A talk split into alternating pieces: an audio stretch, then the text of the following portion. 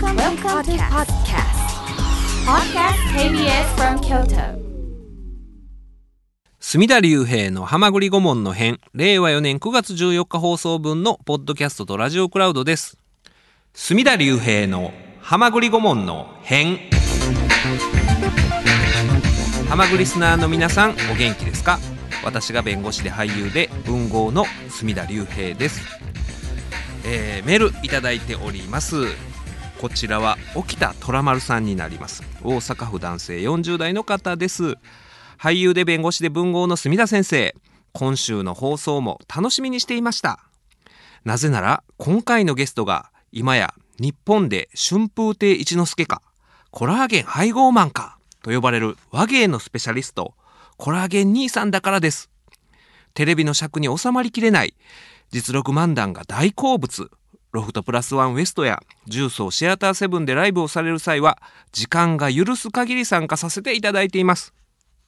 さて、かつて、わはは本舗の主催の田部はじめさんの指令に従って、様々なパンチの効いた取材対象にアタックされていましたが、フリーになられた今は、ご自身で何を取材されるかを決められているのでしょうか？でしたら、え、でしたら、ごめんなさい。よくわかんないですけど、まあ、何を基準に選ばれているのか、取材対象ですね。お聞かせいただけたらと思います。で、他にもメールいただいておりましたよ。こちらは、えー、元サイキッカー兼真夜中リスナー、兵庫県男性40代の方です。弁護士で俳優で文豪の隅田隆平先生、コラーゲン配合マンさんこんばんは。初週のサイキックミーティングの翌週に、コラーゲン配合マンさんが出られると聞き、日曜日はサイキック、水曜日は真夜中カンカン歌劇団のハガキ職人をしていた私にとってはたまらないラインナップです。この真夜中カンカン歌劇団っていうのはラジカンで、ラジオ関西でコラーゲン配合マンさんがやってらっしゃったラジオになるわけですけれども、申し訳ございません。今週、コラーゲン配合マンさん、お休みでございまして、というのもですね、えー、こちらもあの、えーラジオネームことの侍からメールいただいてるんですけれども、墨田先生こんばんは。今日の放送でゲスト予定だったコラーゲン配合マンさんの件、ツイッターを見て驚きました。実は、倒れられる直前にご出演されていた横浜にぎわい座での春風亭一之輔師匠との二人会にはちょうど足を運んでおり、来週の H1 グランプリ楽しみだなと思っていたところでした。オープニングトークでは巨人師匠の思い巨人師匠との思い出話にコロナ療養期そしてネタの荒行体験と報復絶倒でした H1 グランプリの仕切り直しての開催を心待ちにするとともにコラーゲンさんのご回復をお祈りいたしますとことの侍がいただいてるんですけれども、そうなんですよ。9月8日ですかね、横浜あにぎわい座で春風亭一之輔師匠の二人会、えーで舞台復帰なさって、その前にちょっとコロナに感染されて療養なさってて、ようやく復帰する舞台が、あ一之輔師匠との二人会だったんですけれども、その舞台後ですね、えーコラーゲンさんの事務所のホームページによりますと、あの、公演後に胸の痛みを訴え救急搬送され、結果、急性心筋梗塞と診断を受け入院の運びとなりました。ということで、えーしばらく入院なさる。ことになってるんですね。ただ、あの、私も連絡いただいたんですけれども、あの、まあ、えー、容体は落ち着いてるということで、はい、えー、まあ、ゆっくりしばらく大事をとっていただけたらなと思うんですけれども、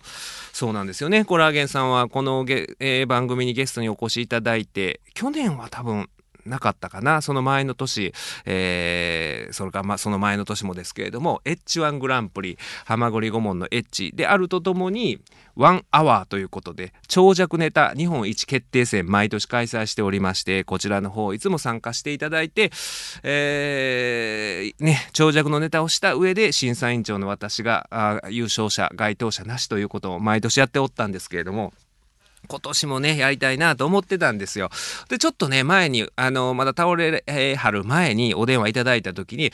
まあ、あの、コロナから、あまあ、ね、あの、療養終わったんですけども、まあ、体調が、完全ではなくて、もしかしたらその H1 グランプリえー、喋りきれへんかもしれんと。まあ、二人で私とこうトークする形式でお願いすることになるかもしれん。ごめんな、すみちゃんっていう電話をいただいてたんですよ。で、あ、全然そんな兄さん、あの、出てくださるだけで嬉しいんでっていう話をしてて、で、あの、横浜にぎわい座で復帰するっていうことで、ああ、もう体調も万全になってきて、えー、この番組でも長尺ネタあしてくださるのかなと思ってたら、まあ、あの、今回はまあ残念な結果になったんですが、また絶対ね、あの、改めて、えー、コラーゲンさんにお越しいただきたいなと思ってるんです。で、そのね、あのー、コラーゲンさんから、まあ、連絡をいただいたのが、まあ、コラーゲンさんがではなかったんですよ。9月8日に倒れはって、で、9日ですよ。あのー、まあ、私が、あえー、その日ね、夜、そうですね、大阪にいたんですよ。大阪にいる時に、まあ、何回もね、あの、コラーゲンさんから、電話がかかってきておりまして、で、えー、森田兄さん、本名の森田、森田なんで、森田兄さんで登録してる森田兄さん、森田兄さんっていうのが、何度もちょっとね、あの、ピカピカ光ってて、で、ずっと放置してたんですよ。なんか急に失礼な話になってきましたけれども、まあまあええかと。多分あの、コラーゲンさんのことやから、あの人はすごいね、ほんまに、あの、うちの番組出る時も全力でやってくださって、で、えー、毎回ね、すみちゃんどのネタがええと思うとか言って候補をいくつか挙げて相談してくるぐらい真面目な方なんで、またそういう電話かなとか思って、もうそんなんもう自分で決めなはれと思って しばらく放置してたんですよ。申し訳ない。兄さんこれ聞いてたもうごめんなさい。で、もう一つ、もう一つというかね、あの、もう一個の理由の方が大きいんですけど、実はその大阪の用事っていうのが私あの、阪神師匠と、あの、お食事してたんですよ。で、阪神師匠とね、お食してる時に、まあ電話かかってきたよって出るわけにもいかないんで、それもあるんですよ。で、まあ、まあ、で、かつね、その阪神師匠とちょうどね、あの話がもう佳境に入っているというか、佐山さんご存知ですか？あの阪神師匠って太平三郎四郎さんの四郎さんと、もうお亡くなりになられましたけれども、中学時代の同級生やっていうこと。知らなかったそうなんですよ。中学時代に、あの、同級生、同じ中学の同じ学年っていうことじゃなくて、ほんまに同じクラスやったらしいんですよ。あれ、小学校はどうやったんかな？だから、もうほんまに同じ、もう地元なんですよ。で、同じ中学で、すごいことですよ。中学の同じクラスに、オール阪神と太平四郎がいたという、すごい偶然が、あの、泉大津で50年ほど前に起こってたわけですよ。で、あのー、そのことは僕ずっと気になってて、で、あんまり阪神省からその四郎さんの話を聞いたことがなかったんで、まあお食事の席なんで、まあいろいろ聞いてたんですよ。どんな感じなんですか？二人が中学の同じクラスにいるっていうのはって聞いてると、あのね、あ佐山さん、今日そうだ、あのね、あらかじめ言っときますけれども、あの、私、完全に一人喋りです。えー、誰も迎えに座っておらず、えー、ね、あの、このブースの外の佐山さんだけが頼りなんですけれども、で、その彼に向けて喋ってるんですが、ただちょっと最近私、あの、老眼になりまして、今ね、いろいろ、あの、リスナーの皆さんのメールを読むときは、メガネ外さないと読みにくいんですよ。ほんで、ブースの外の佐山さんの顔を見るには、メガネをかけんと見えないというね。ほんまに。もうかけたりつけたりするのはこれ大変やから、あの、オーバーアクションで、はい、お願いしますよ、今夜は佐山さん。だから、あの、ね、僕らの世代はさ、太平三郎四郎がもう活躍してる時代知ってるから、あの、当然なんですけども、本当にね、その四郎さんっていうのは、まあ、髪型の芸人、皆さんおっしゃる天才芸人なんですよ。本当にネタ合わせもせんと、で、えー、ネタを台本に書くことなく舞台でネタをまあその場で作っていくみたいなことをやってたっていうことを聞くんですよ、巨人賞からも。で、本当にあの、もう芸達者で、えー、天才芸人、えー、やったわけなんですけども、で、阪神賞曰く、本当にもう中学の頃から、まあ、その面白いだけじゃなくて、あの、児童劇団とか入っていらっしゃったんですかね。その四郎さんが。で、子役としても出てたらしくて、で、えー、その阪神師匠は、あのー、ご自身で、えー、言うには、まあ勉強苦手やったけども、四郎さんは勉強も得意で、学級委員もしててっていう。で、もうこの二人がクラスを二分する人気者やったと。すごいですよね、その泉大津の中学。で、えー、まあ、あそれぞれが、まあ、20代になって、で、えー、三郎四郎は最初、確か松竹やったはずなんですよ。で、まあ、いろいろあって、吉本に移ってくるという時に、もうすでに吉本でデビューした阪神巨人、デビューされてたんですけれども、その四郎さんが吉本に来ると聞いた若き日の阪神師匠は、巨人師匠に、相方、今度来る四郎には俺ら語れへんでと言ったというような話を二人で聞いてたわけですよ。森田兄さんとね、こう表示されても出ないでしょ。その話の最中に、ああ、すいません、師匠、電話かかってきましたも言えないんで、しばらく、ああ、悪いな、まあでも多分、H1 のネタの話やろうなと思って放置したけども、まあでもね、何回もかかってくるんで、阪神師匠の話が一段落した時に、あ、師匠申し訳ない、ちょっと電話出ますって言うて、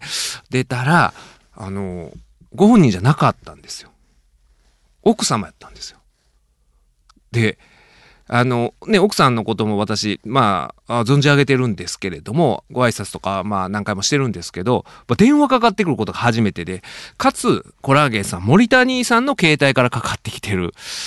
で、えー、奥さんの第一声が、すみださんすいません。実は、コラーゲンが あ、ごめんなさいね。兄さんごめんなさいね。ほんまに、死んだ。死んだわって。あの、先週ね、あのサイキックミーティングで、ジャンプ藤井さんっていう ABC の方が竹内先生電話してきて、ついに遺体さんが、っていう留守電残してて、竹内先生がドキッってした言うてましたけれども、奥さんから電話かかってきて、実はコラーゲンがってなると、うわー、そんなどないっしょって、もう思って、いや、ほんまに、もうね、あのー、うん、クブクリンというか、10割死んだと思ったんですよ。あの、ごめんなさいね、お兄さん。ほんで、ふわーって思って、で、まあまあ、ほんで、聞いていったら、その、ね、えー、先ほど申し上げた通り、舞台、えー、ちゃんとやり遂げた後、胸の痛みを覚えて、病院運ばれて、ほんで、今はまあ落ち着いてるけれども、ちょっと2週間は入院せなダメになって、しばらく、まあ、舞台も出れないし、えー、あね、そういう、あの、イベントもできないし、ライブもできないし、あの、約束してた、この KBS 京都ラジオも出れなくなってすいませんとか言われたんですけど、いや、もうそんなもう本当にね、H1 グランプリなんて、まあ今年も出たところで優勝者、該当者なしで終わってるわけですから、もうその結果分かってるわけなんでね、いや、ほんまにもうお大事になさってくださいいう話をして、もう、もうほんまにゆっくりゆっくり、あの、静養なさってくださいって言うて、もう電話を切ったんですけど、いやー、ちょっとだからびっくりしてですね、あの、このラジオ、はまぐり顧問ファミリー、ね、数ヶ月前に、花房観音さんも心不全で倒れて、ね、救急車で運ばれてっていうのがあって、花房さんも50代、で、コラーゲンさんも50代で、っていうのがこう相次いでるから本当にあのね今このラジオを聴いてらっしゃるねハマグリスナーの皆さんあの一説によると高齢化してるんで。あの、ね、イベントとかしてもね、まあ、確かに私と同年代あるいは上の方も多いので、気をつけな、な僕も含めてですけど、次回も含めて気をつけなあかんなと思うんですけど、で、その時に、まあ、あの、阪神師匠とご一緒してたんで、阪神師匠にもお伝えして、えー、というのもね、あの、森田兄さん、私の巨人一門の兄弟子ですけども、巨人師匠の弟子ということは、もう阪神巨人のまあ弟子みたいなもんなわけですよ。で、一緒についてるわけですから、あの、いや、実は森田兄さんが、あのそういう、えー、横浜でやってた二人会の後倒れたらしくて、入院なさったらしくて、っていう話をして、阪神師匠が、そっかって、びっくりしてはったんですけど、は、まあなあ、あいつももう50過ぎてるもんなってね、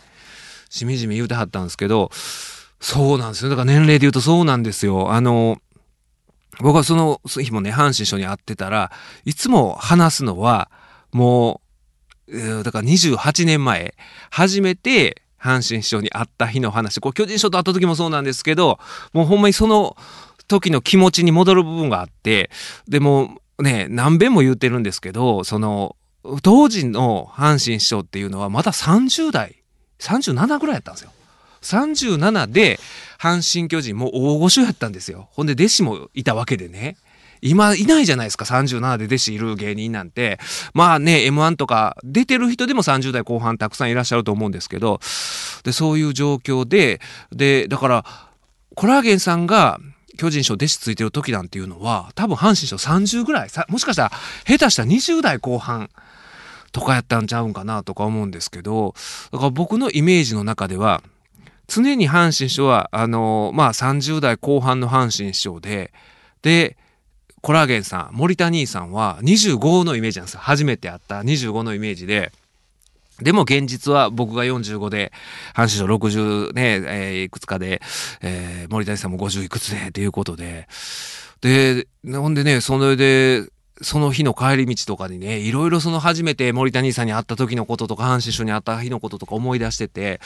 で、で、森田兄さん、コラーゲンさん、あね、このラジオをほぼ毎年出てもらって、ね、あの、いつも兄さん、兄さん言うて、ね、お兄さんも僕のことを、墨田くん、墨田くんとは言わんか、墨ちゃん、墨田とかって言うてくれて、まあ、あの、仲いいし、ね、あのー、この兄弟弟子に今なってるんですけど、実は、あの、初めて会った時はすごいギクシャクしてたんですね。というのもですね、あのー、最初、おね、だから、僕は森田兄さんに会った時は、あだから僕が、しんすけの人間マンダラっていう番組で、えー、そういうね、オール巨人の漫才道場というのものに応募して、で、まあ、道場生に選ばれてっていうことで、高校3年17歳。で、ね、もう、森田兄さんは巨人師匠の弟子を上がって、で、愛少年 D というコンビで、まあ、あ舞台上がってて、で、えー、ね、さっきメールありましたけど、真夜中カンカン歌劇団とかっていうラジカンの番組パーソナリティをしたりとかされてたんですけど、まあだから、僕のことが多分嫌いやったんですよ。いきなりポットでで、高校生で、まあテレビ出る機会を僕はね、そういう与えてもらって、で、えー、だから巨人師匠としても、まあその番組の企画を成功させるために、で、で今宮恵比寿新人漫才コンクールっていうのに挑戦する企画やったんですけど、偶然、まあ偶然というか、その私が挑戦した大会に、森田兄さんも、コラーゲンさんも愛少年 D というコンビで参加してたんですよ。で、えー、ね、荒予選が最初あって、ほんで、えー、その後ね、えー、二次予選決勝かなってあるんですけれども、で、二次予選からお客さん入れて、今宮恵比寿で舞台があって、そこでやってたんですけど、ほんで決勝まで森田兄さんの愛称ネディも残ってて、で、その中で、巨人師匠としては、まあ、その番組の企画で成功させたいっていう思いが強いから、まあ、その私が組んでた狼少年というコンビに巨人賞は正直肩入れしてる部分があったんですよ。だからその森田兄さんとしては2年間弟子をして、その後弟子上がって、で、もうね、でも弟子上がっても弟子であることは間違いなくて、で、よくね、あの、NGK の出番の時とか顔出されてて、その自分は本当の弟子なわけですよ。しかも最も長く、えー、巨人師匠についた弟子で、えー、巨人師匠が、まあ今よりも、まあ全然厳しい頃、一番厳しい頃を、まあ耐えて、えー、ででも一方でめちゃくちゃ一番巨人師匠に可愛がられてたのも森田兄さんで、っていう状況なのに、その時は、巨人師匠は、まあ、僕らのコンビを応援、まあ、当然、あの、森田さんのことも応援してたんですけど、まあ番組の企画の手前、僕らを応援する、教えて優勝を目指すっていう企画やったから、お兄さんには多分きっとそう見えてたんですよ。ほんで、正直なかなかそんなね、若手芸人でテレビとかって出られないじゃないですか。で、その中で僕はパッと高校生やのにポッと出ててっていう状況で、多分、あの、大嫌いやったんですよ。うん、であのねそれはただ巨人師匠の手前まあ僕にも親切にしてくださってたんですけどまああのその目の奥にあるなんだろうな怒りというかそういうのはほんでもう兄さんも当時245やから気性も激しかったんで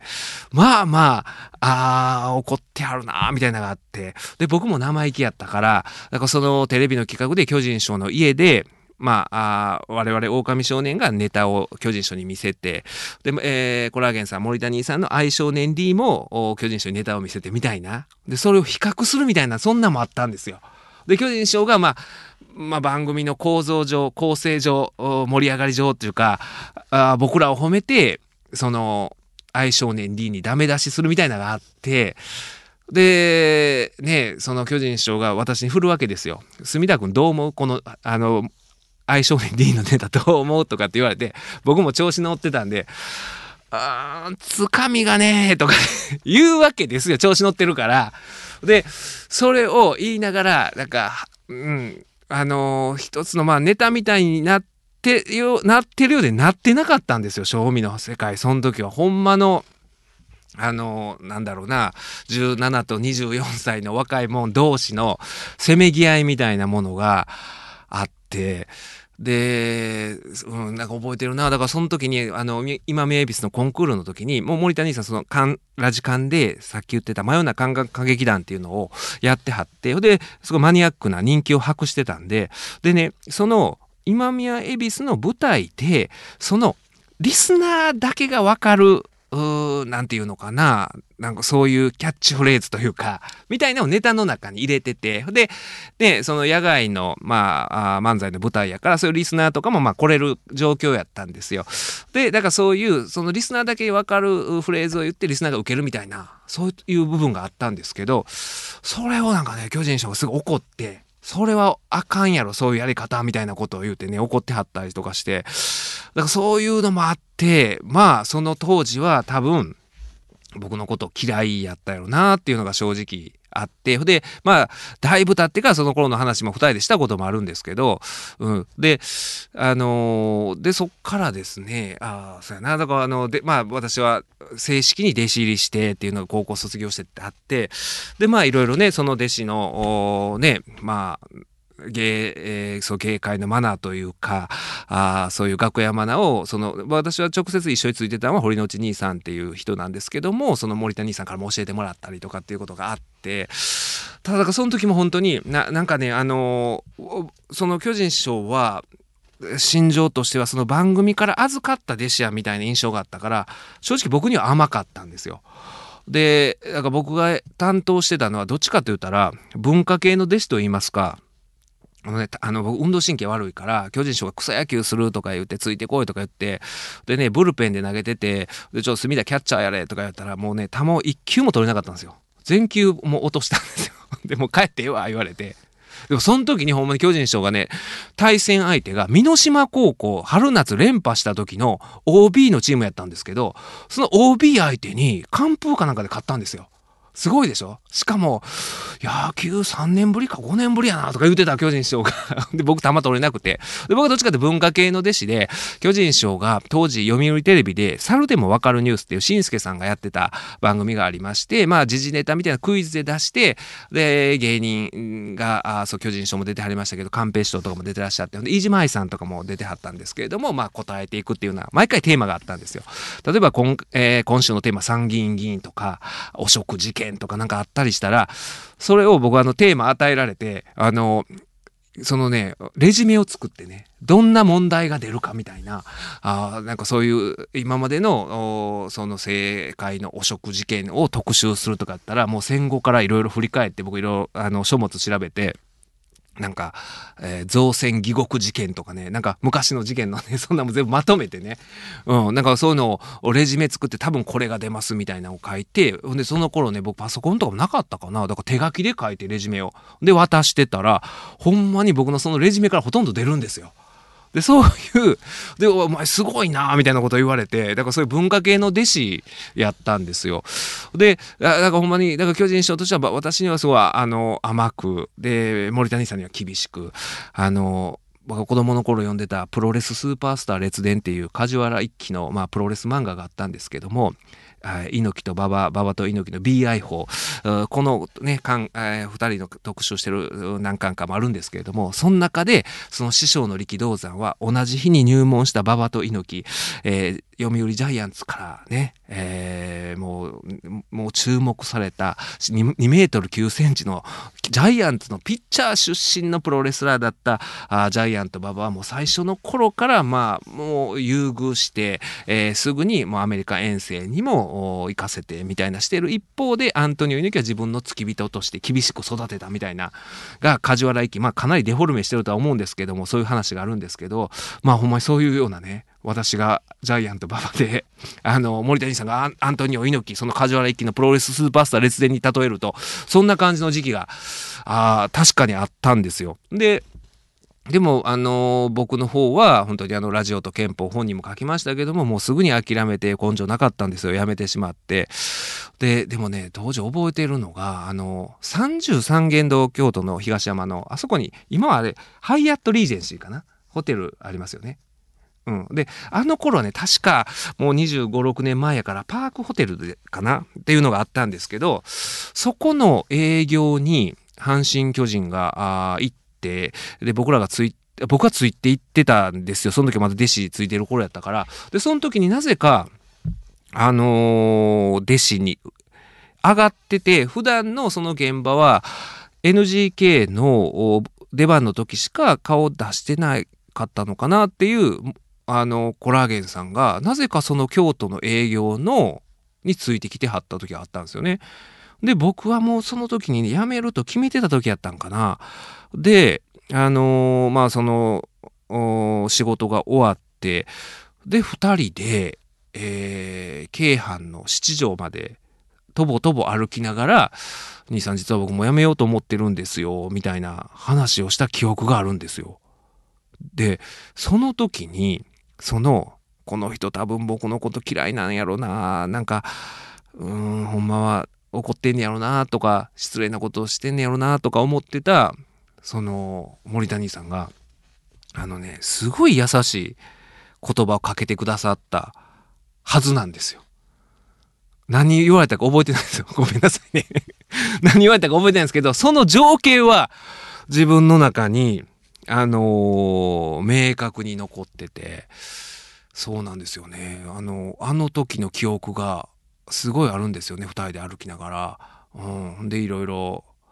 なあ、まあ、それお前が決めたことやからなとか言いながら、うん。でも、もったいないと思うで、みたいなことを言ってくれたはずなんですよ。多分兄さんからしたらこんな、こいつやめてほしいなとか、嫌やろなって思ってはんねやろなって思ってたんですけどなんかそういう言葉を、まあ、かけてくださった記憶があって、うん、なんかその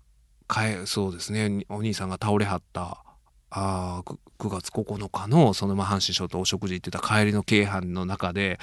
ずっとその当時のこと思い出して、うん、だからあのお兄さん早くねあ、まあ、早くじゃなくていいです。ゆっくりね、えー、静養していただいて、えー、お元気になってまた H1 グランプリあの、優勝は該当者なしですけれども、はい。来ていただけたらなと思います。で、えー、でね、愛少年 D はね、だったんですよ。その当時はね、僕が知ってる森田兄さん、そういうコンビ名やったんですけど、その前、電光石火っていうコンビを組んではったらしいんですよ。で、その時はね、あの、森田兄さん厳しかったらしいんですよ。もう、よう相方がミスしたら腹にパンチしてたというのを、それを目撃したメッセンジャーの相原さんから聞いたことがあります。森田さん、ここ怖かったで、言うて聞いたことあるんですけれども、で、全然僕ね、あのー、確かなことは知らないですよ。きっと、当時、電光石火の、あのー、ね、出囃子はこの曲やったんかなと思います。えー、ブルーハーツ、電光石火。今夜は文豪の隅田隆平が一人喋りでお送りします。ラジオネームダッキーからいただいております。毎週オールナイトニッポンジャムで過去のオールナイトニッポン R を聞いているので、久しぶりに貴重な一人回で嬉しいです。ちなみに一人回をあまりしない理由は何かあるのでしょうか？えー、あね、ダッキーが、オールナイトニッポンジャムっていうのは過去のオールナイトニッポンサブスクで、えー、聞けるという、うあのね、えー、ニッポン放送が配信してるもんなんですけれども、でもその当時も一人喋りってとはいうものの、向かいに放送作家の方がいらっしゃったんで、今回本当にもうこのブース1人だけ、えー、ブースの外に佐山さん1人だけ、しかも眼鏡を外してるんでぼんやりしてるという状況なんですけれども、あまりしない理由っていうのは特に特段ないんですよ。特段ないんですけど、えー、いつもね、だからあの今日はあ森田兄さんが来る予定やったんですけど、で、で、急遽来れなくなったっていうことで、カミソリ負け弁護士軍団をね、えー、招聘しようにも、あの、カミソリ負け弁護士軍団、実はあの、昼はちゃんと弁護士業務やってるんですよ。なかなかね、急に来週の水曜朝10時から来て言うても、いろいろね、大阪地裁や、あるいは京都地裁で期日があったりするもんで、えー、ね、もうでも今回も声もかけずに、もう自分で一人で喋ろうかと思いまして、えー、ね、これからこういうのもやっていこうかなと思うんですよ。あの、ちょっとね、あの、僕、カミソリ負け弁護士軍団に、ね、あの、気使ってへんようです。ちょっと気は使ってるんですよ。なんか悪いなって思いはあるわけで、えー、えー、だからね、ちょっとあの、一人でもやっていきたいなと思うんですけど、コラーゲンさんの話まだしていいですか？大丈夫ですか？あのね、で、その帰りの京阪電車の中で、もうこの思い出がどんどん広がっていって、で、その、さっき言ってた、えー、七条の、だから、あれ当時パークホテルだったと思うんですけど、その帰り道、優しい言葉かけてもらったっていうところがあって、ほんで、えー、漫才やめて、そっからだから、僕はもう長いこの司法試験ずっと落ち続ける日々が始まるので、そっからまた再開するまで10、15、年ぐらい空くのかな。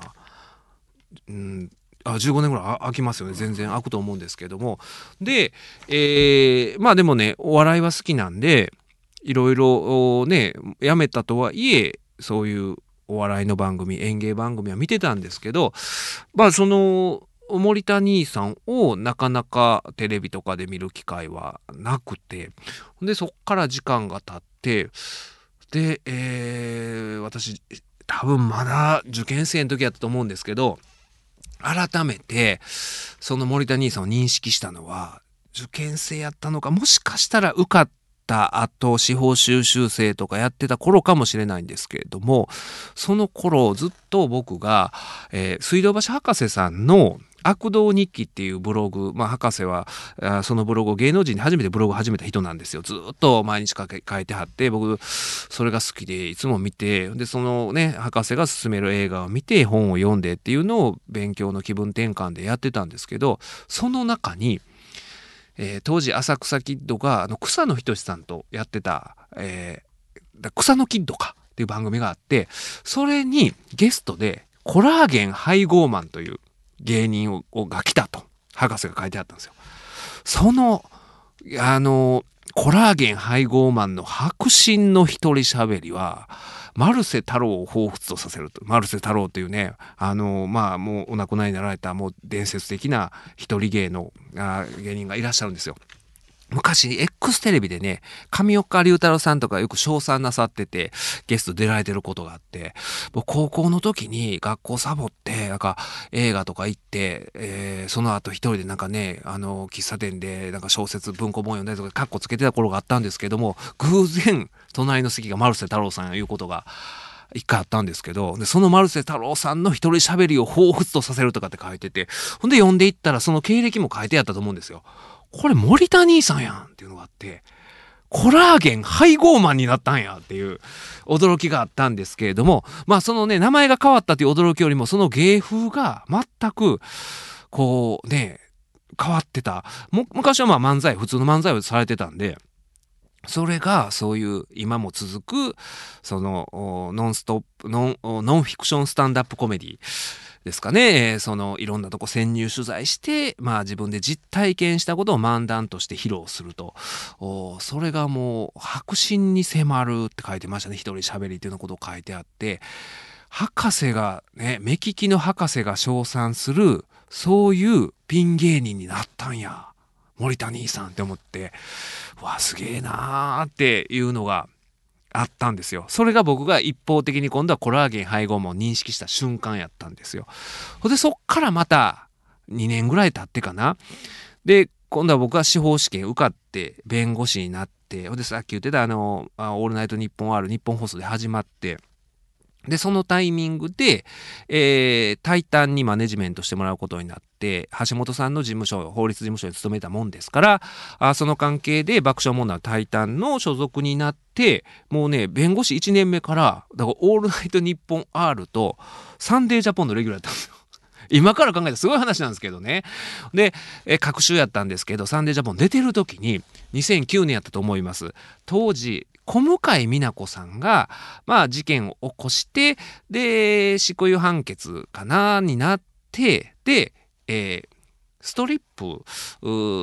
でデビューなさって浅草ロック座やったと思いますそこで初舞台を踏むっていうようなことがあってサンジャポがそれ取材に行ってたんですよ。うん、で僕はスタジオで、まあ、VTR を見ててでその時にその浅草ロック座に並ぶもう行列ができてたんですよ。小向井美奈子がストリップするいうもんででその行列の中のまあ普通の一般人にサンジャポジャーナリストがインタビューするみたいな形で一般の人でインタビューしてはったんですよ。その一般人が森田兄さんやったんですよ。完全に一般人としてインタビューを受けてたんですよ。もうコラーゲン配合マンなった後ですよ。それが今度僕その、ま、あの、接点なんですよ。その時その見て、僕はスタジオで見てて、その VTR を見てて、え、森田兄さんやん。一般人として行列並んでるやんとか思って。で、その時に、その後かな、スタジオに戻って、太田さんに、田中さんかな、私振られた時に迷ったんですよ。さっきの一般人、僕の兄弟子ですみたいなことを言うべきか、言わざるべきか僕は言わなかったんですよなんか言うたらねその話がその本質から外れていくじゃないですか。スタジオで展開していこうとしているトークの本筋から。言わんかったんですよ。ででもそれは後々森田兄さんとまあ喋ってたら「あん時つらかったで」と。俺は一般人としてねサンジャポに移されてまあ移るだけでもそれを一般人としてね、えー、サンジャポで扱われたような、まあ、ネタにできるかええんやけども。それをだからかつてそのまあ自分で言うのもなんですけど僕の方が優遇された時期があってイラッとさせてた後輩がもう十何年ぶりに急にまた今度テレビ出さしてね。ほんでその一般人のお兄さんを VTR を見てスタジオ戻ってコメント振られてそこをスルーするっていう、あれはムカついたでっていうのを言われて、それがそう、二つ目の、うん、2回目のまたそのコラーゲン配合マンになってからのこの直接の接点ではないんですけど、そういう間接的な接点がございまして、で、そういうのね、何回かあったんですよ。その、ね、あの、僕が一緒に弟子ついてた堀之内兄さんっていう2年先輩の、この番組も出てもらったことありましたよね。堀之内兄さん。電話で出てもらったんじゃないかな。なんか、あった、ありましたよね。その、有吉さんに殴られたっていう、有吉さんも巨人賞弟子やったんで、はあ、おられたっていうね。で、その、いまだにその、おられたこの奥歯が痛むという、有吉さんがテレビ出てるの見るたびに、その堀之内兄やんが、あの そうでその当時今ほあのもうブレイクしかかってる有吉さんが「サンデージャポン」にゲストで出てきた時もあったんですよ。でえー、で僕はその有吉さんと堀之内兄さんの経緯を知ってるから堀之内兄さんそれよりも随分前に辞めても柔道整復師になって自分のクリニック立ち上げてはったんですけどそのね堀之内兄さんからしたら僕と有吉さんが一緒に出てるのを見るのもまた歯痛くなるじゃないですか。より痛くなるじゃないですか。隅田が一緒に出て一緒になんかね、仲良くしてんのを見たら、僕は全く有吉さんと接点なかったですから、もう随分前にもうその事件があって辞めてはったんで、もうね、堀之内さん殴ったいうのがいろいろ巨人賞に怒られたりとかして、っていうのがあって、で、まあ、あの、一応報告しとこう思って、堀之内兄さんに電話して、兄さん、あの、実は今度のサンデージャポンで有吉さんと一緒になるんですけれども、って話したら、サンデージャポンって何曜日放送や？って。アホかと。サンデー言うとるがなっていう、そういう兄さんなんですよ、堀之内兄やは。いや、サンデー言うてませんやで、ああ、サンデーかって言ってて。いや、ほんで、今度一緒になりますけど、僕はもう、僕はもう本当に堀之内兄さん世話になってるから、有吉さんとは目も合わせませんと。うん。もう僕はもう堀之内派ですから、みたいな。そりゃそうやな。もう俺はもうなずっとなそう俺お前がなもう弟子ついた時からずっと世話してきたもんなうんうんみたいな感じでな言うてはったんですよ。で言うてはってまあ当日になりましてそしたらまあまあねそのスタッフの人とかが「ああ住田さんもね巨人さんの弟子で有吉さんも弟子やってはったことあるんですよね」みたいな。じゃあ兄弟弟子なわけですよね。いやもう全然接点ないんですけどとかって一応番組上有吉兄さんって呼んでもらえませんか？って言われてどうしよう堀之内兄やん見てんのにと思ってね。え堀之内兄やん見てたらまた悪いなとか思いながらでも僕もねもうあねもうそんなね今やったらいやそそれはちょっとそんな あの付き合いもないのになれないしの嫌ですとか言うてたんですけどその時はもうそういうの乗ってしまう感じやったんですよ。調子乗ってたんです僕も「分かりました!」言ってね。